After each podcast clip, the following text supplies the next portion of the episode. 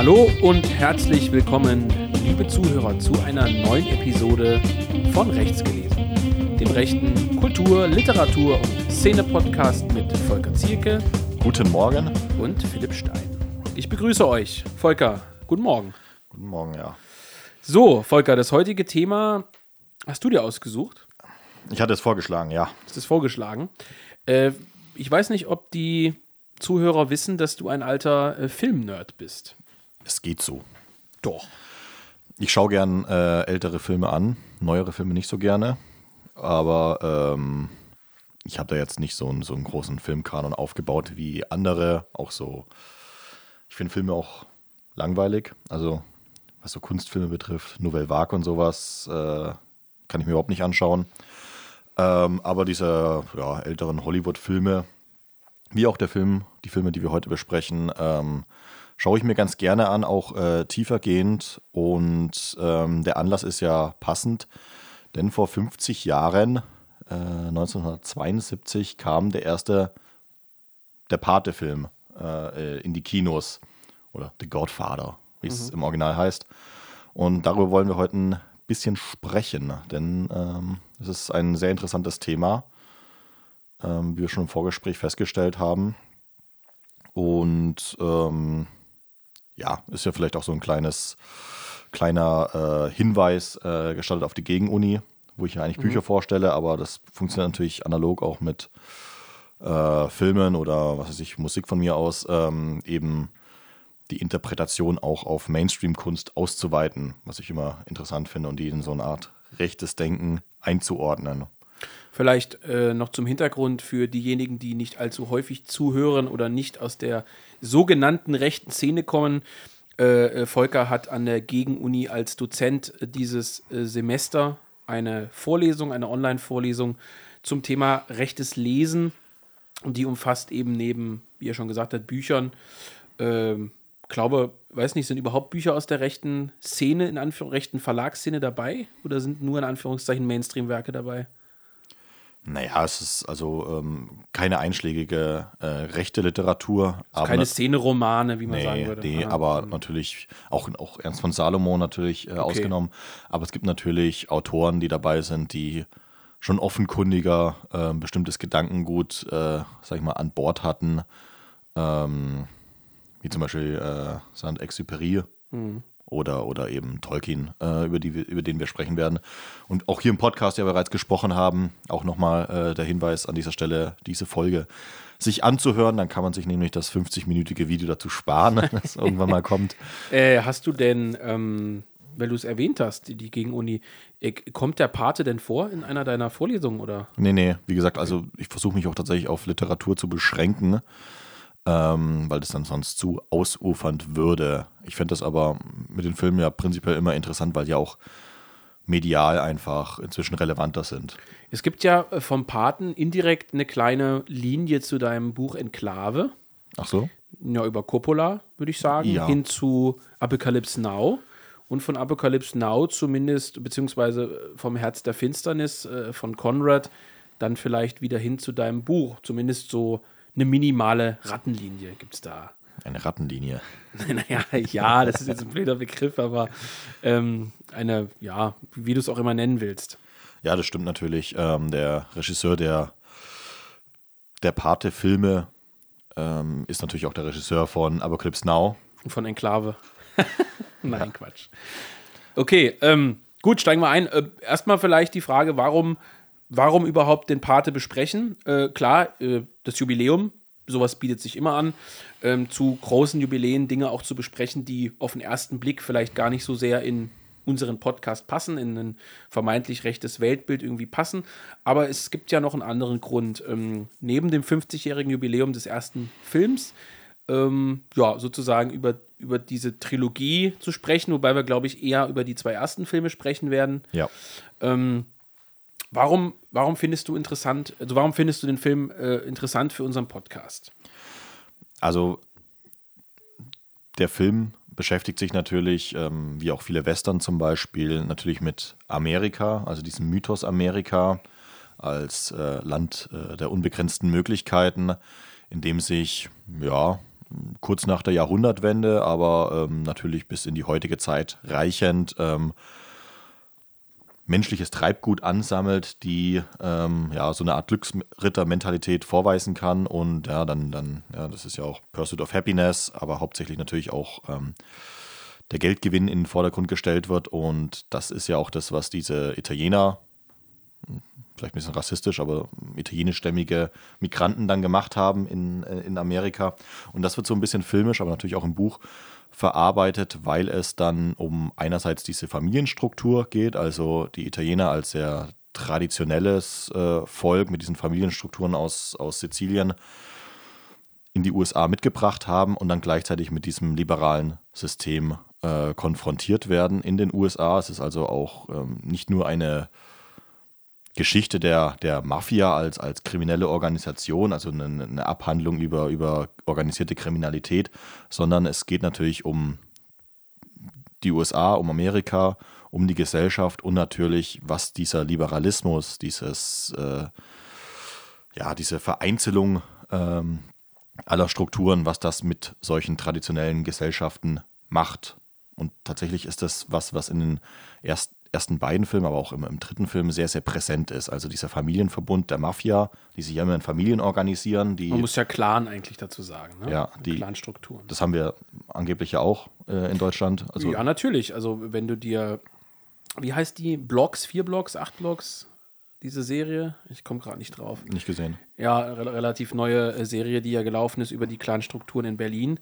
Ganz so unähnlich ist es erstmal nicht also, ne, also die, die, die klassische Clanstruktur von Menschen, die woanders herstammen, die also eigentlich Ausländer sind, die aber irgendwie diesen Zwischenschritt gemacht haben. Also äh, einerseits noch in ihrer Parallel-Clanstruktur leben, die sie aus ihren Heimatländern mitgebracht haben, aber gleichzeitig mit einem anderen Fuß sozusagen schon im fast schon bürgerlichen äh, Leben der äh, Ankunftskultur eingetreten sind also sich nicht zu 1000 Prozent abschotten wie irgendwelche Nafris oder so, die wirklich in ihren Flüchtlingsheimen vielleicht da so vor sich hin leben, ähm, handelt es sich ja bei diesen Kla äh, kriminellen Clanstrukturen immer um so ein Hybrid äh, zweier Gesellschaften, also zwischen irgendwie zwei Gesellschaften. Und das ist ja auch so ein bisschen das Thema, wie du gesagt hast, in, im, im Pate. Ne? Also ähm, wie die dann leben teilweise und so weiter, das hat dann ja schon nicht mehr so viel mit den ursprünglichen äh, ja, Behausungsformen und so weiter zu tun, durch den Reichtum, durch die westliche Gesellschaft und so weiter. Nee, es ändert sich ja später auch. Vielleicht genau. jetzt mal kurz die Geschichte ähm, der ersten beiden Filme so ein bisschen rekapitulieren, ja. denn ähm, also wir werden das natürlich ein bisschen spoilern müssen, aber wer den Film nach 50 Jahren nicht gesehen hat, dem ist auch nicht mehr zu helfen. Muss auch sagen, dass dieses 50-jährige Jubiläum jetzt ähm, auch genutzt wird von den Kinos, den ersten äh, Pate-Film wieder im Kino zu zeigen. Also auch in Mainstream-Kinos eigentlich? Ja, also ja? ich glaube schon. Mhm. Also ich weiß, dass im Programmkino äh, bei mir um die Ecke läuft, aber ähm, es ich, sicher auch Cinemax, also die sind ja wahrscheinlich re relativ dankbar. Mhm. Bin sogar relativ sicher, dass ich das gesehen habe, das Plakat, als ich jüngst den neuen Batman konsumiert hatte. Oh Mann. Naja, ja. gut. Ähm, ähm, genau. Ja, also zur Historie äh, das wäre sehr interessant, genau, weil ich glaube, äh, läuft aktuell, das kann man vielleicht als kleinen Hinweis dazu sagen, aktuell nirgendwo kostenfrei. Also wenn man jetzt Abonnent verschiedener Streamingdienste von Prime Video bis was weiß ich, Sky oder ähnliches ist, Netflix, äh, wir haben ihn ähm, nirgendwo gefunden, ne? Genau. Also er ist aktuell nirgendwo kostenfrei zu sehen, außer für diejenigen, die wissen, wo man sozusagen sowas unter Umständen finden kann. Ja, damit ja. ist genug gesagt. Aber ja. ähm, Genau, die, die, der erste Film beginnt ja praktisch ähm, mit dem Paten, dem, dem Godfather. Das ist Vito Corleone, gespielt von Marlon Brando. Und ähm, der ja, ist eben dieser Herrscher über eine Mafia-Struktur als eine von, glaube ich, fünf Familien in New York. Ähm, also er ist Oberhaupt einer Familie und ähm, ist im Dialog mit den anderen Familien auch öfter mal im, im Konflikt, aber man ja, versteht sich untereinander. Vito Corleone ist, wie gesagt, sizilianischer Einwanderer. Er ist ähm, ja, in den 20er Jahren, glaube ich, äh, in die USA gekommen. Ähm, das wird im zweiten Film ähm, nochmal dezidierter aufgeschlüsselt. Und er hat drei Söhne und eine Tochter. Und die Söhne sind Sony, Sonny Michael, gespielt Sven. von äh, Al Pacino. Und der dritte ist Fredo, ähm, der übrigens der geheime Star ist. Ähm, der, der Schauspieler ist ja äh, kultig. Ja. Ich, ich weiß seinen Namen gerade nicht, aber der hat in nur ganz wenigen Filmen mitgespielt, weil er zu früh gestorben ist. Und ähm, aber ich glaube auch im Deer Hunter hat er mitgespielt. Mhm. Genau, er hat eben diese drei Söhne, von denen klar ist, dass, ähm, er sagt er auch an einer Stelle, also Vito sagt das an einer Stelle, der Fredo eben äh, äh, zu dumm ist. Und ähm, ja, Sony äh, ist eigentlich als ältester Sohn eigentlich derjenige, der ähm, die Familie führen muss, auch wenn äh, äh, Vito das nicht ganz so gerne hat, weil Sony ja so ein, so ein wie sagt man da, Brutaler Playboy ist. ja, Also er ist sowohl, er ist so ein, so ein heißblütig, Hei- hei- ja, heiß, also heißblütig, ein bisschen so ein Angeber und Aufschneider, Frauentyp, sowas könnte man sagen, oder? Genau, ja. Und Michael ist eigentlich derjenige, von dem Vito immer gehofft hat, dass er eine große Karriere einschlägt, dass er ähm, in die Politik geht oder, oder Richter wird oder sowas, um dann, sagen wir mal, auch den Schritt in die Legalität zu machen, also raus aus, aus diesen Strukturen zu, zu kommen. Ähm, und ähm, am Beginn vom ersten Der Pate-Film ist eben dieser Michael überhaupt nicht in diese Familie, in diese Familienstruktur, also in dieses kriminelle Geschäft eingebunden, sondern er kommt aus dem Krieg zurück als äh, Veteran, hat im Pazifik bei den Marines gekämpft, glaube ich. Und ist so ein ganz sauberer Typ eigentlich, ne? Ja, ja, man sagen. genau. Also so ein richtiger Vorzeigesohn, fast schon, Genau, ja, so ein, so bürgerlicher Sicht. äh, Muttersöhnchen könnte man sagen. Ähm, und ähm, im Laufe des Filmes äh, kommt es dann zum Konflikt, als eben in New York diese Familien das Angebot bekommen, ins Drogengeschäft, in, also Heroin hauptsächlich, äh, einzusteigen. Was ja recht neu ist zu der Zeit dann, also was ganz, was ganz Neues sozusagen, ne? In Genau. Amerika. Genau, und äh, Vito Corleone, der alte Pate, lehnt das eben ab, weil er sagt, ähm, er will nichts mit Drogen zu tun haben und er könnte das auch seinen Partnern in Washington wohl kaum vermitteln. Also er meint da natürlich Kontakte in die Politik. Also es zeigt auch, wie kriminelle Organisationen mit der Politik, mit dem korrupten Staat Die äh, in Verbindung stehen. kriminellen Strukturen. Ja. Naja, es ist ja. Also Ja, natürlich. Wir, wir wollten ja auch darüber reden, ähm, über, über ähm, was, was Mola mal gesagt hatte, nämlich, dass ähm, man entweder die Wahl hat zwischen einem Gulag-System, womit er den, den Kommunismus gemeint hatte, und äh, einem Mafia-System, womit er eben den Liberalismus gemeint hatte. Und ähm, es ist schon augenfällig, dass ähm, diese mafiösen Strukturen natürlich sich so stark eben in, im liberalen Westen äh, breit gemacht haben, also hauptsächlich in den USA eben, zumindest Ja. in der Zeit so.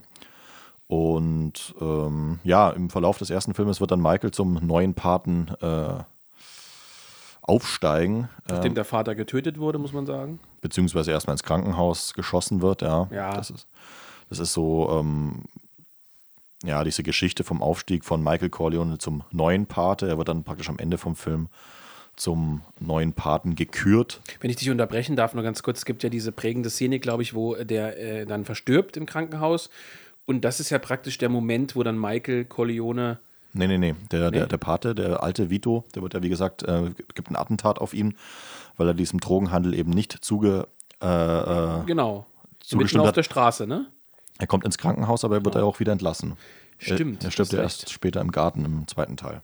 Aber er tritt dann zurück von den Richtig, Familiengeschäften. Entschuldige, vollkommen richtig. Aber äh, in, in dem Moment, wo er in diesem Krankenhaus liegt und den Vater irgendwie sieht oder so, dann entscheidet der Michael sozusagen für sich, dass er das irgendwie in die Hand nehmen muss, ne? Ja, ja, er, er, er kriegt dann ja auch eine Waffe in die Hand gedrückt und äh, Ja. beziehungsweise er muss so tun, als hätte er eine Waffe in der Hand, weil er, weil dieses Krankenhaus in der Gefahr steht, gestürmt zu werden Ja. von den Gegnern. Und ähm, dann bietet er sich seinem Bruder, der in der, sag ich mal, dann noch in der Rolle des starken Mannes ist, eben an, Rache zu nehmen. Und das Ja, machen das- die ja dann auch. Ja, das ist ja eine unfassbar geniale Szene. Ja. Also, das ist ja Filmgeschichte eigentlich, ne? Ja, Diese. Restaurantszene. Genau, ja. Wahnsinn. Es ist äh, auch viel zitiert. Ähm, genauso wie die Tode- oder die, die Attentatszene von Vito Corleone mit diesen Orangen, über diesen Orangenstand, den er dann, Ja. was ja immer wieder zitiert wird, diese Orangen, das in, in, in, in tausenden Filmen Orangene Revolution. ja, vorweggenommen. Nein, ja. Ja, wunderbar, ja, genau. Und dann ist, ist Michael dann praktisch am Ende des ersten Films der neue, der neue Gottvater, mehr oder minder, ne? Muss aber eben auch über Leichen gehen. Also nicht nur wird sein älterer Bruder äh, Sony erschossen, sondern ähm, er muss auch eben trennen, wer Freund und Feind sind und natürlich in der eigenen Familie aussäubern, weil es eben Verräter gibt, ähm, die seinen Vater verraten haben und muss dann eben ja, treue Weggefährten ähm, auch angreifen.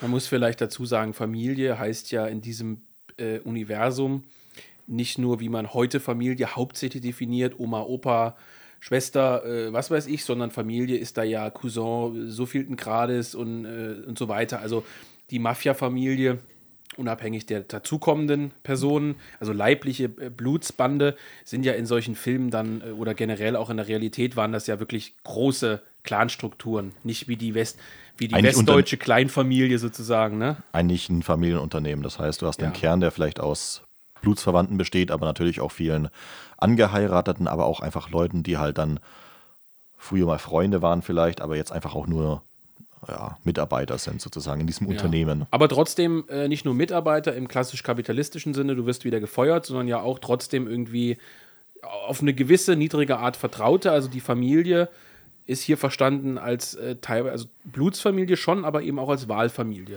Es, es wird ja auch ganz, ganz äh, stark Bezug auf diese Familienbande genommen. Im, Im zweiten und dritten Teil sogar noch mehr.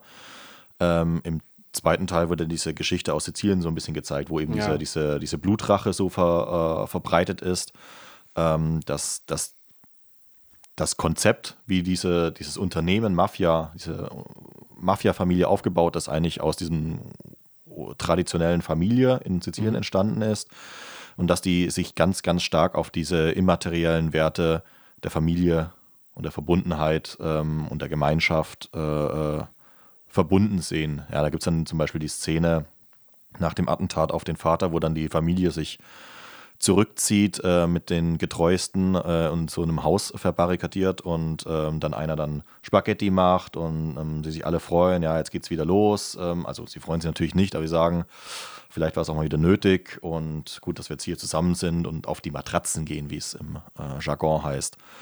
Aber man sieht eben in, im Verlauf dieser Geschichte auch sehr gut, wie dieses Familiensystem ab absurdum, ad absurdum geführt wird. Also dass ähm, diese Familie, diese Kernfamilie ja sogar äh, ja, erodiert, dass die Familienstrukturen eigentlich nur noch Floskeln werden und ähm, alles einem Profit- und Machtanspruch untergeordnet wird. Und das ist so ein bisschen diese Grundaussage von mir. Es gibt ja diese ganz eindringliche Szene am Ende vom ersten Film, ähm, wo eben dieser, wo Michael sich zum, äh, ja, zum Paten macht, indem er nämlich alle seine Widersacher ausschaltet, auch die Verräter.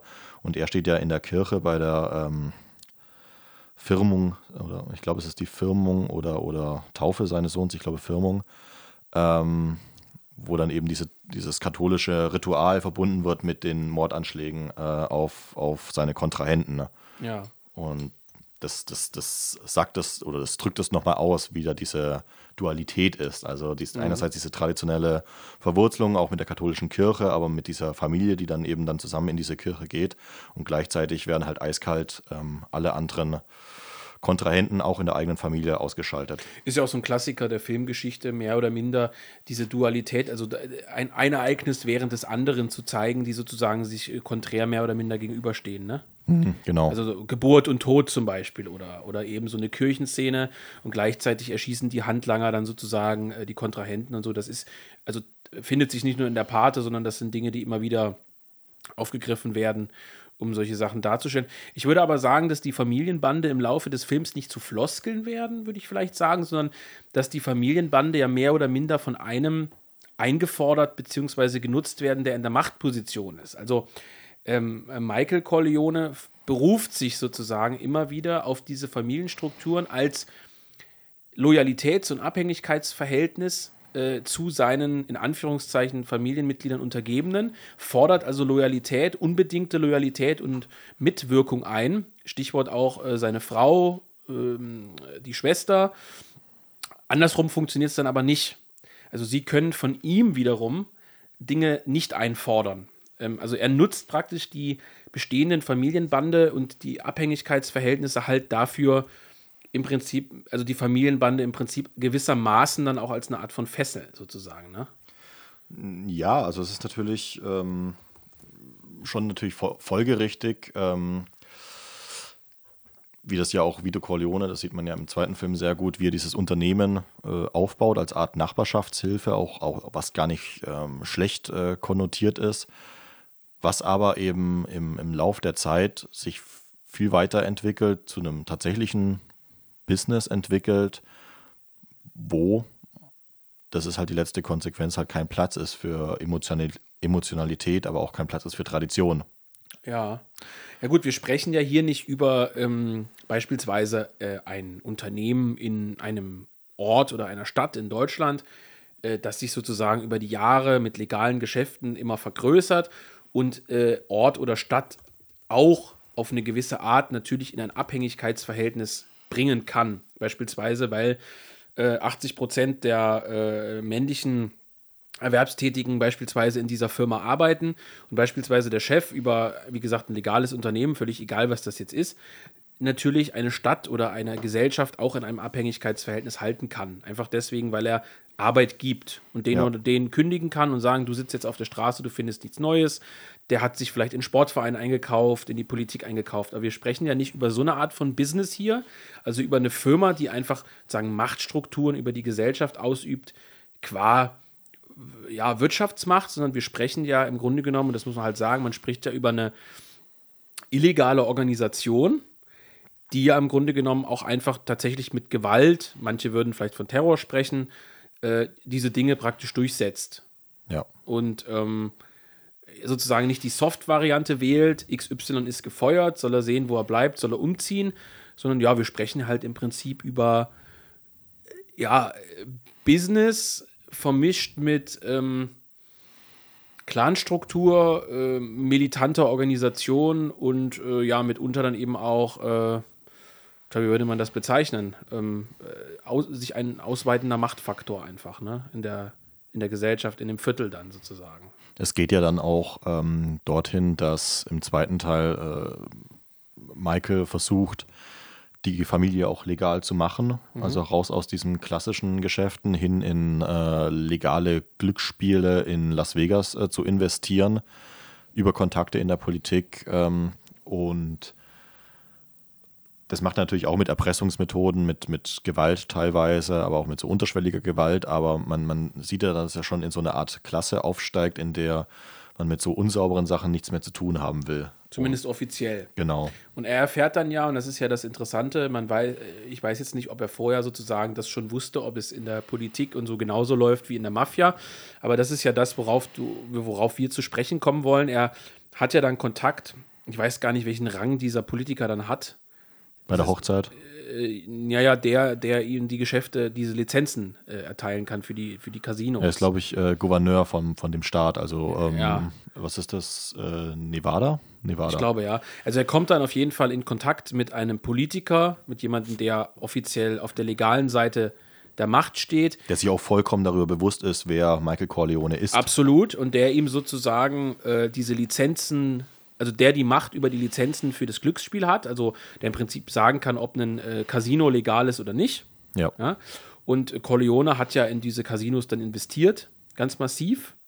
Und gerät dann ja logischerweise in Kontakt eben mit dieser Person. Und er, er erkennt dann im Grunde genommen, dass die Strukturen identisch sind zu sein. Das würde er vielleicht nicht zugeben oder so, aber der Zuschauer erkennt an diesem Punkt, die ganz normale etablierte Politik bis ganz oben funktioniert im Grunde genommen genauso wie die Mafia.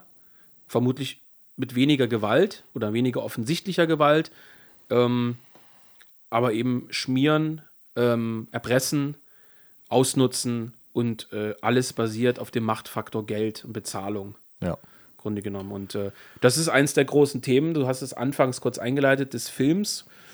Ähm, ja, dass sich im, unter dem Deckmantel der Legalität und der Illegalität im Grunde genommen Staaten unterhalb des Staates herausbilden. So könnte genau, man das vielleicht genau, nennen. Ich genau, glaube, genau. es hat tatsächlich äh, Götz Kubitschek mal vor ein paar Jahren ganz interessant beschrieben auf Sezession im Netz. Da ging es darum, dass man im Grunde genommen einen Staat unterhalb des Staates bilden müsste, also ein eigenes Netzwerk. Da ging es sozusagen um die Vernetzung. Also ein, ein, ein eigenständig funktionierendes, ja, äh, Gesellschaftskonstrukt, Gesellschaftsstruktur, Vernetzungsstruktur, die ohne den Staat funktioniert. Also ein Clansystem von rechts. Im Grunde genommen ein Clansystem, äh, wobei das hier mehr äh, gemeint war als ähm, Vernetzungsplattform, also mit Handwerkern und Angestellten und der wird da gefeuert und findet sofort da eine neue Stelle. Also mehr, also weitaus, ich will nicht sagen harmloser, aber weitaus weniger äh, rabiat wie jetzt eine klassische Clanstruktur mit ganz äh, hierarchischen Oberhäuptern, die im Notfall einen auch abknallen oder so. Aber im Grunde genommen diese Idee des Staates unterhalb des Staates. Und wo entsteht sowas? In schwachen Staaten. Oder korrupten Staaten oder beiden. Ja, stimmt, korrupt muss nicht unbedingt schwach sein, sagen wir es mal so.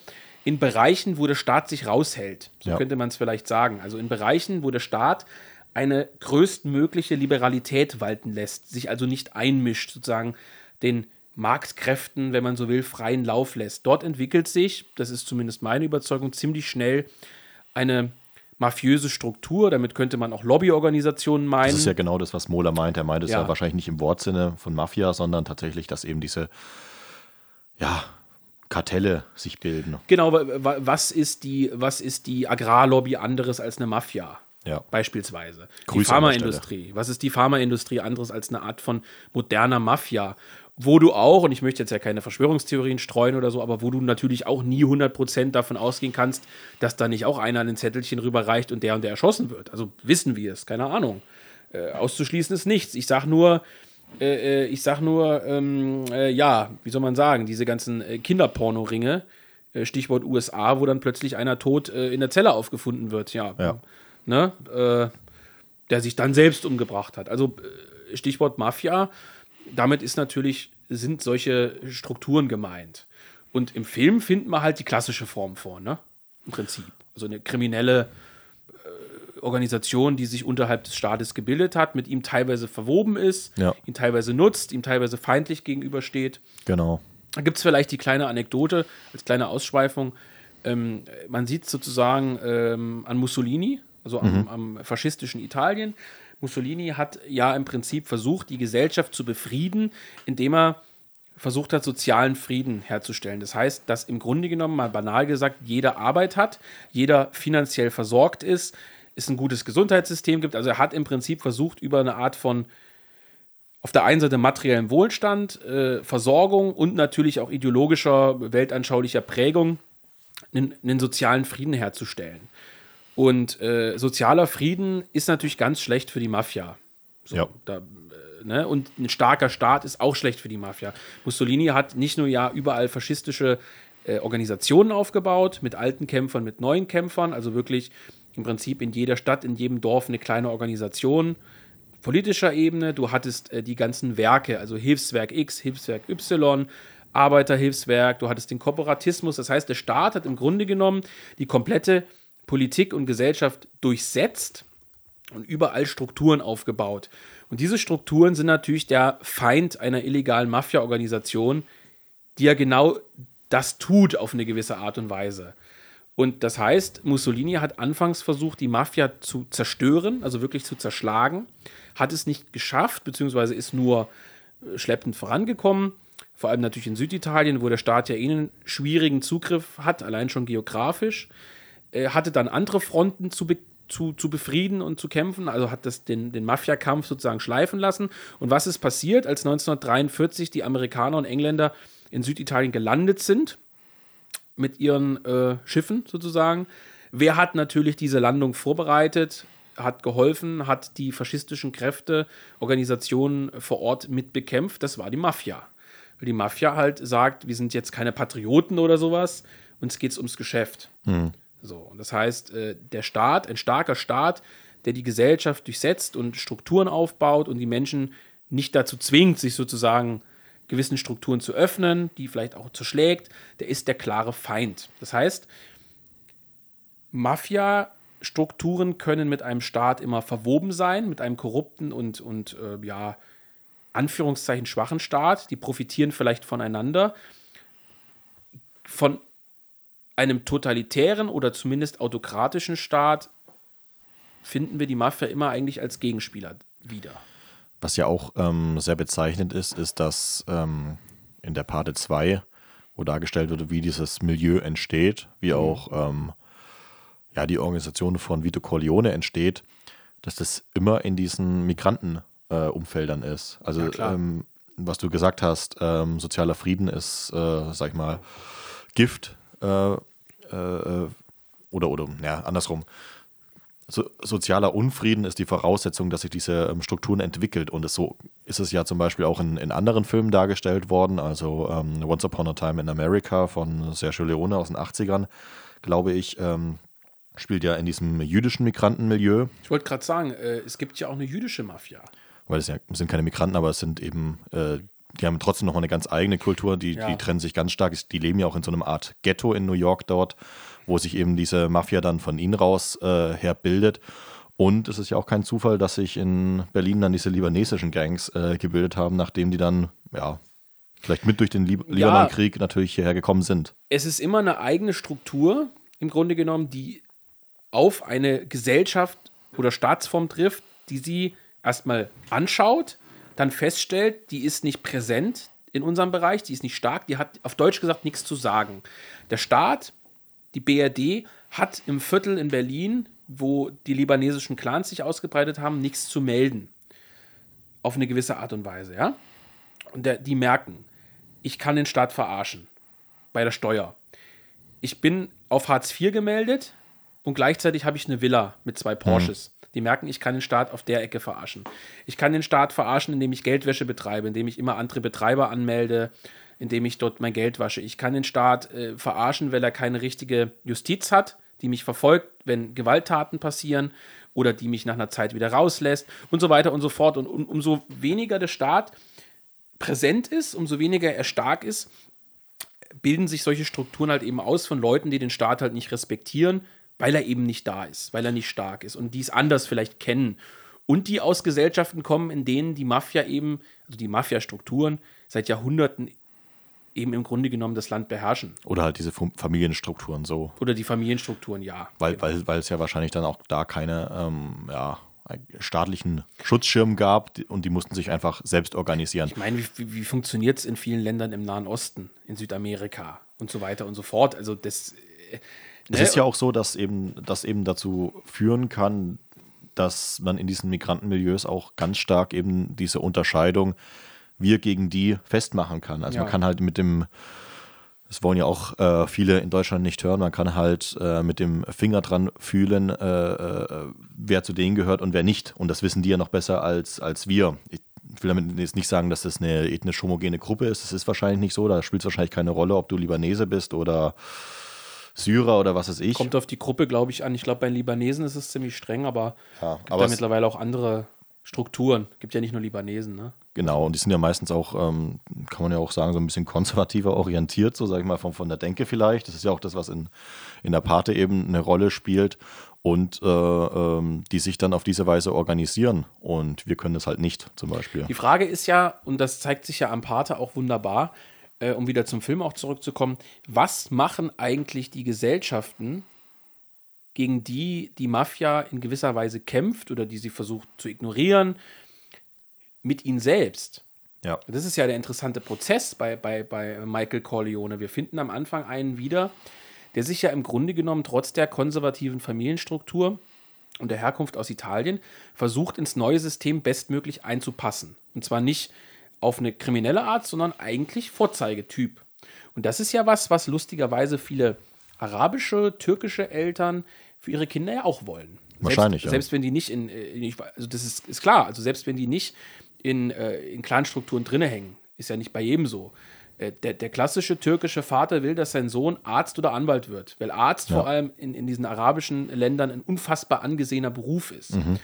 Das heißt, die wollen immer alle, dass ihre Kinder aufs Gymnasium gehen und das Bestmögliche aus sich machen, selbst wenn das Potenzial vielleicht hier und da nicht da ist. Das ist so der Wunsch, also der Wunsch nach, nach Reichtum durch Legalität in der, in der Gesellschaft was zu sein. Der Wunsch ist schon bei vielen da, glaube ich. Und äh, bei Michael Corleone ist es auch so. Und umso mehr sich diese Clanstrukturen herausbilden, die ein eigenes Gefüge haben, die gar nicht mehr auf staatliche Alimentierung angewiesen sind oder irgendwelchen legalen äh, Jobs, ich glaube, umso mehr wird das auch zurückgedrängt. Also da muss man dann nicht mehr Arzt werden. Da muss man vermutlich um, unbedingt nicht mal die Schule abschließen, wenn du halbwegs intelligent bist. Innerhalb der Clanstrukturen ist ja ein Platz für dich da. Ne? Ja. Das heißt, ähm, wenn man das jetzt so blöd sagen will, so Clanstrukturen sind natürlich der absolute Hämmer von sogenannter Integration. Das Ja. ist definitiv so, Parallelgesellschaft. Und aber das ist ja, glaube ich, der Punkt, den du ansprechen wolltest, wie ja im Grunde genommen die Familien trotzdem auf eine gewisse Art liberalisiert werden. Ja, Also ja. wie die, die, die Gesellschaftsform sich ihnen aufstülpt.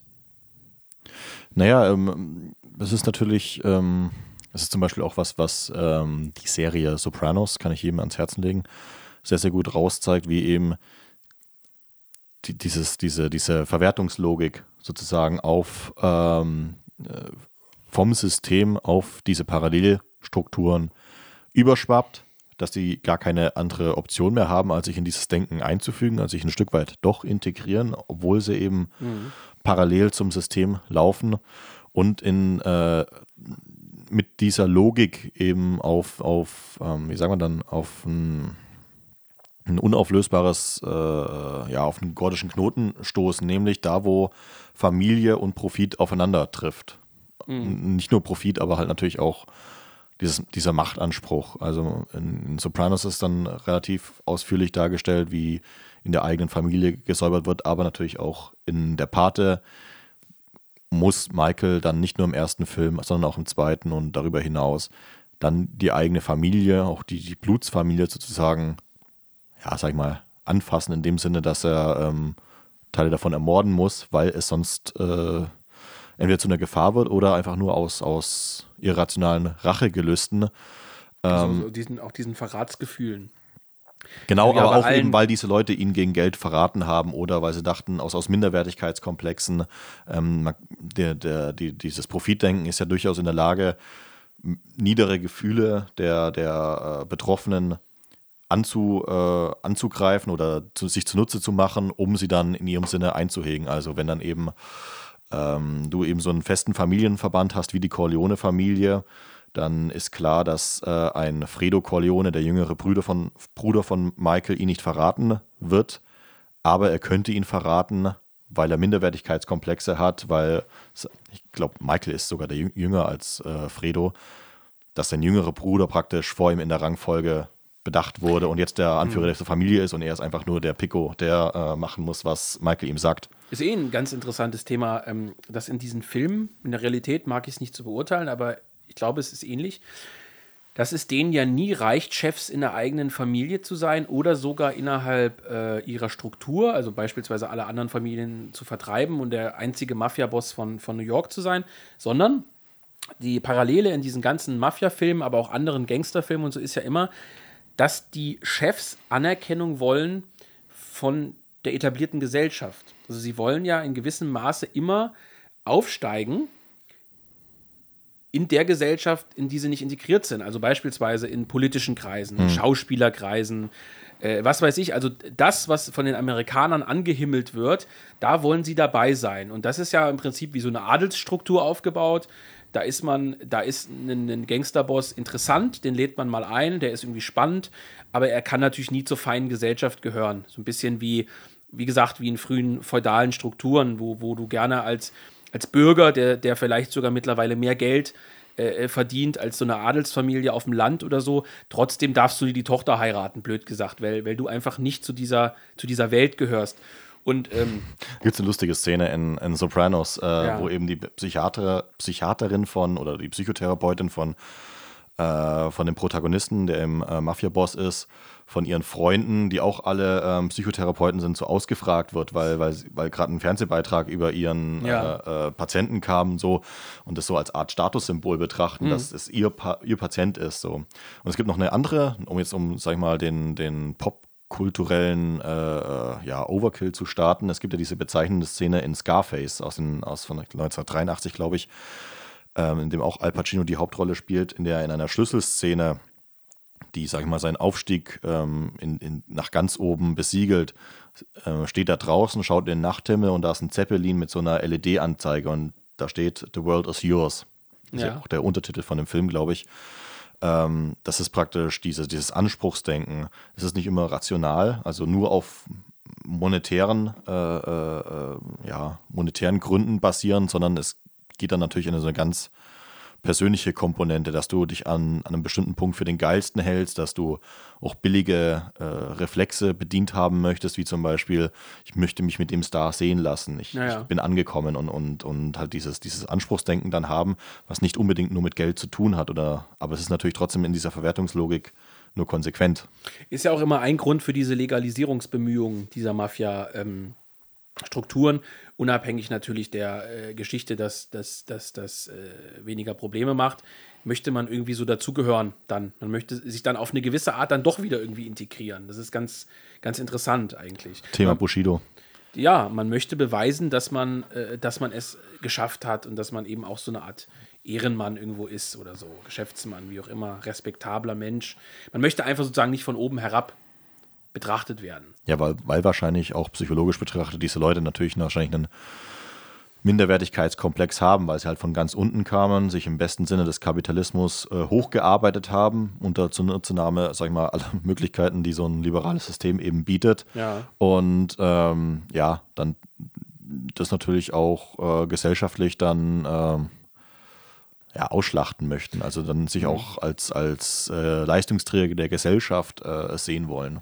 Der äh, Kollege Kaiser hat diese Mafia-Strukturen mal äh, liberaler Totalitarismus in Bandenform genannt. Ähm, vielleicht als interessante Überleitung, Volker. Wir haben ja immer mal wieder diskutiert, ähm, was sozusagen nach dem, ja, ich will nicht sagen Ende, aber nach dem, nach der, ja, wie, wie formuliere ich das denn? Nach dem Zurücktreten der IB aus dem großen öffentlichen Schein Ja. sich so für Nachfolgestrukturen entwickelt haben. Und eine, also ich nenne das jetzt mal nur so Strömungen, ja, ohne dazu konkret zu werden.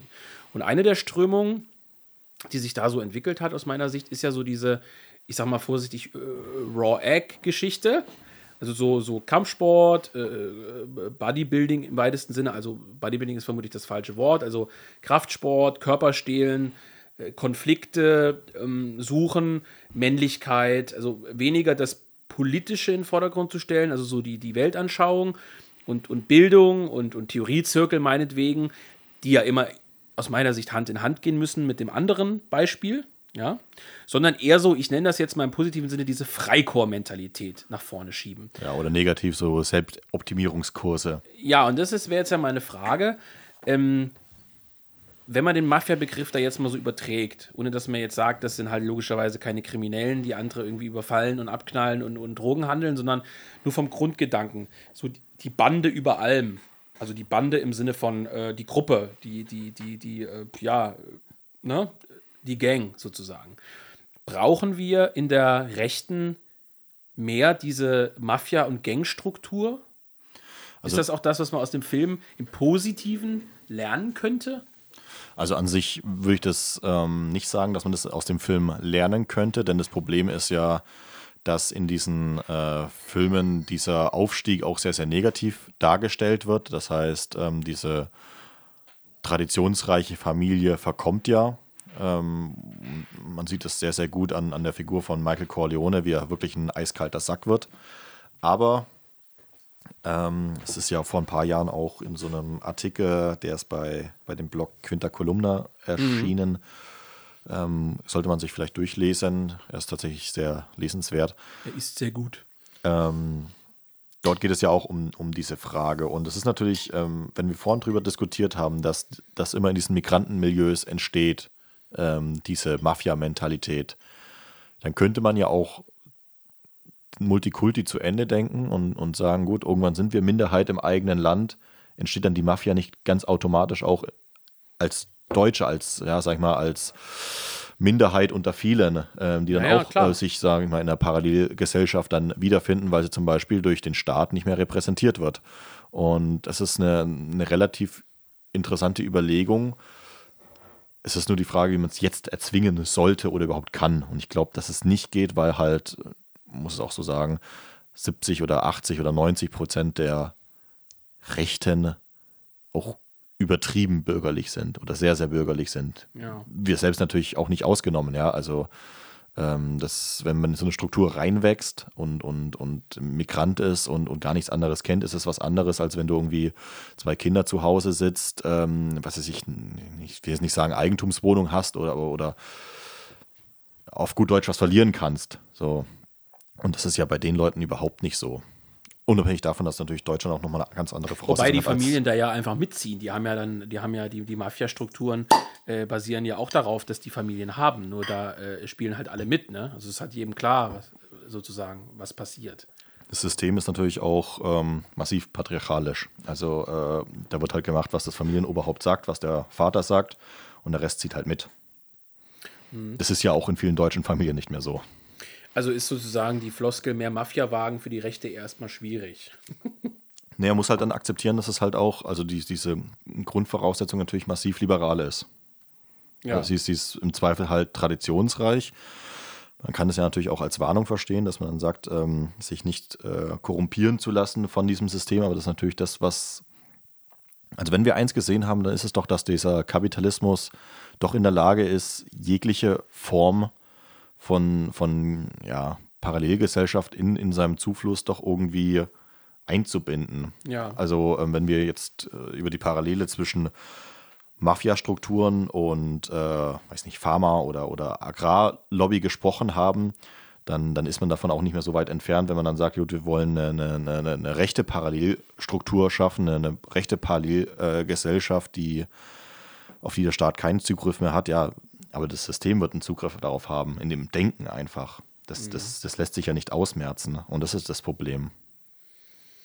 Hm. Ja, ich würde trotzdem natürlich sagen, dass der, dass der Grund auch entscheidend ist. Also warum bildet man eine Gegenstruktur sozusagen? Ja, es ist ja vielleicht auch eine Frage von der Notwendigkeit. Es ist ja immer, es ist ja auch was, was der Pate ähm, zeigt. Es ist ja vielleicht schön, wenn wir jetzt sagen, ja, man könnte, man sollte, ähm, Vielleicht ist es gar nicht so sinnvoll, eine Parallelstruktur ähm, äh, zu, zu organisieren, aber wir sehen es ja sehr gut in der Parte 2, wo diese 20er Jahre in, in, in New York dargestellt werden.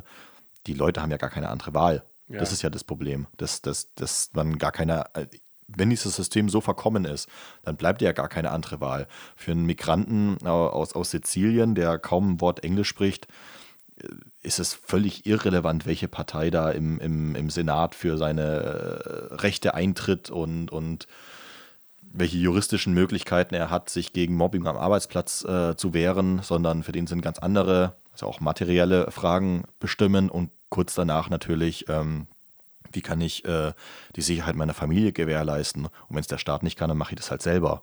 Ja, oder ich suche mir wen, der es macht. Ja. Du hast ja ähm, das interessanterweise auch beispielsweise bei der IAA also bei der ja. heutigen IAA. Da gibt es sehr interessante Artikel drüber, also dass du im Prinzip in diesen Gebieten, wo die IAA sehr stark ist, hauptsächlich sehr, sehr armen Gebieten, äh, extreme Arbeitslosigkeit und extreme äh, Drogenprobleme hast und dass sich da halt Kriminelle rausgebildet haben, hauptsächlich im, im Drogenmilieu, also die halt an die jüngere Leute anfixen, die den Drogen verkaufen, die die halt auf den Trip bringen, äh, sozusagen rekrutieren als Laufburschen, die die Drogen verkaufen und so weiter. Und was macht die IAA in den Gebieten? Die werden dann teilweise wirklich von der Mutter angerufen, von einem Onkel, von der Oma. Die sagen hier, äh, der XY, und das sind dann meistens keine Migranten, sondern der XY hat meinem Sohn hier Drogen verkauft, ich habe das mitbekommen. Und dann fahren die da hin und treten dem halt die Kniescheiben raus oder schießen dem in die Beine oder so. Also das ist natürlich eine andere Art von Mafia, weil äh, das, da geht es jetzt nicht um Profit, da geht's, worum es da geht, kann man sicherlich diskutieren, will ich mir jetzt auch nicht aus dem Fenster lehnen, aber ähm, ist auch natürlich auch eine Art von Bandenstruktur. Ne? Ist ja bei den Taliban zum Beispiel genauso. Ja. Also, dass das das wirklich auch äh, am System vorbeiläuft, egal wie viel Millionen Euro da reingesteckt werden, wie viel Militär da aufgestellt wird, dass dann trotzdem so eine Art Parallelstruktur gibt, der ja auf dem Land halt äh, was heißt auf dem Land, aber eben in, in gewissen strukturschwachen Regionen einfach dann äh, die Leute zulaufen. Ich würde aber zum Abschluss äh, des Podcasts gerne trotzdem nochmal eine Unterscheidung aufmachen, dass jetzt nicht der Eindruck entsteht, dass jede Bandenstruktur, wenn man es so nennen will, automatisch Mafia ist. Der, das Besondere an der Mafia ist ja im Negativen, dass es ihr halt um Profit geht. Also um Geld verdienen, natürlich auch um Macht. Klar, Geld ist gleich Macht, aber es geht ihr halt hauptsächlich ums Geld verdienen wohingegen es natürlich, Beispiel IAA, wie gesagt, da kann man drüber streiten und auch andere Strukturen, schon auch natürlich solche Strukturen geben kann, wo es nicht nur primär aus meiner Sicht um Geld geht. Man könnte das ja auch parallel zur AfD aufmachen, die ja als Anti-Establishment-Partei auftritt und, und sich gegen den Parteiensumpf ja, äh, versucht zu wehren. Und, Hat ja gut funktioniert. Ja, und im Laufe der Zeit natürlich selber äh, zu einer Partei wird. Das ist ja auch ganz logisch. Ähm, wo es darum geht, Pfründe äh, sich zu sichern und Macht auszuüben und äh, sich Posten zu sichern. Ja, Stichwort Taliban. Sicherlich auch äh, mit einem anderen Ansinnen gestartet, als äh, es heute sich darstellt. Ich weiß es nicht. Ich glaube, ich sehe es auch nicht positiv. genau, aber dass solche, ich sag mal, äh, Strukturen, die aus anderen Gründen entstanden sind, religiös, idealistisch, was auch immer, natürlich, wie du richtig sagst, bei Vergrößerung dazu neigen, eben äh, sich der Gesellschaft anzupassen. Die Frage ist ja nur, ob das eine Zwangsläufigkeit gibt. Also ähm, letztendlich ja. auch gibt es eine Möglichkeit, ähm, sich dieser Verwertungslogik, diesem System äh, zu entziehen. Da kann jetzt, glaube ich, auch keiner eine Antwort geben. Da werden jetzt natürlich wieder die äh, Freunde, äh, unsere Freunde des katholischen Glaubens in die Kommentare schreiben, ähm, ja klar, der Glaube bietet eine Aus, äh, einen Ausweg, weil er ähm, immun ist gegen. Na gut, da äh, wäre die katholische Küche jetzt kein gutes Beispiel. Ne? Sind ja auch keine Amtskirchenfans, glaube ich. Aber da, ich will das fast ja auch nicht aufmachen. Aber ähm, solche Leute werden natürlich immer so argumentieren und andere Leute werden vielleicht irgendwas anderes finden und sagen, ja gut, ähm, muss sich halt komplett rausnehmen. Das Problem ist halt, es ist jetzt wirklich ein, ein, ein, Gassenhauer, also im Sinne, eigentlich müsste ich was ins Phrasenschwein werfen, aber Geld ist halt gleich Macht. Das heißt, du kannst also schwer eine ähm, schlagkräftige, äh, Stichwort 1%, ja, schlagkräftige ähm, einflussreiche, äh, große Organisation sein, ohne dass du halt über monetäre Mittel verfügst. Und die Frage der Beschaffung äh, des Gelderhaltes sozusagen äh, ist natürlich immer eine interessante und eine wichtige. Und solange du dich in einem System bewegst, wo nahezu oder eigentlich alles käuflich ist, eigentlich nur die Frage ist, welches Preisschild hängt da dran, Stichwort Liberalismus. Ähm, tja, dann ist die Frage, ob du dich, genau, als, als Mafia-Struktur, Clan-Struktur, Bandenstruktur, dich diesen Mechanismen nicht auf eine gewisse Weise immer unterwerfen musst. Ne? Und die haben halt eben leider eine Wechselwirkung auf dich. Wo man natürlich auf der anderen Seite auch sagen muss, selbst vorm Kapitalismus, wenn man das so nennen will, vorm Kapitalismus, Mittelalter und so weiter, Machtstrukturen, die auch korrumpierbar sind und so, die gibt es natürlich schon immer. Klar. Also überall, wo sich die Möglichkeit bietet, kommen Parallelstrukturen her und breiten sich aus. Zum Nachteil der, des Staates. Ich würde ich würd die Frage vielleicht auch einfach an die Zuhörer weitergeben. Da gibt es, glaube ich, sehr, sehr viele unterschiedliche ähm, Ansichten dazu. Das heißt, ähm, Thema Clans von rechts, Mafia von rechts. Ähm, ihr könnt auf der Podcast-Seite natürlich äh, kommentieren oder hier bei Telegram und oder Twitter. Ja, ähm, überall. Hm. Und dort die eure Meinung natürlich reinschreiben und per E-Mail geht auch, stein.jungeuropa.de beispielsweise äh, kann man äh, könnten wir uns überlegen, wenn da besonders gute Zuschriften dabei sind, kann man das mal vorlesen zum Beispiel. genau, so. können wir vielleicht äh, nochmal ein ganz neues Fass aufmachen, denn das Thema ist ja durchaus weiterführend. Das heißt, wir haben heute jetzt nicht nur über den Film aus den 70er Jahren Der Pate gesprochen, sondern natürlich auch über ja, mafiöse Strukturen und ähm, ja, deren Bedeutung für das rechte Milieu, was durchaus interessant ist und mal gesagt sein sollte. Das System Meuten, die AfD-Mafia. Ein neues Buch von Volker Zielke. Achso, ich dachte von Franziska Schreiber. das ist ja im Europa. Ja. ja. Gut, liebe Leute. Ähm, macht's gut. Bis dann.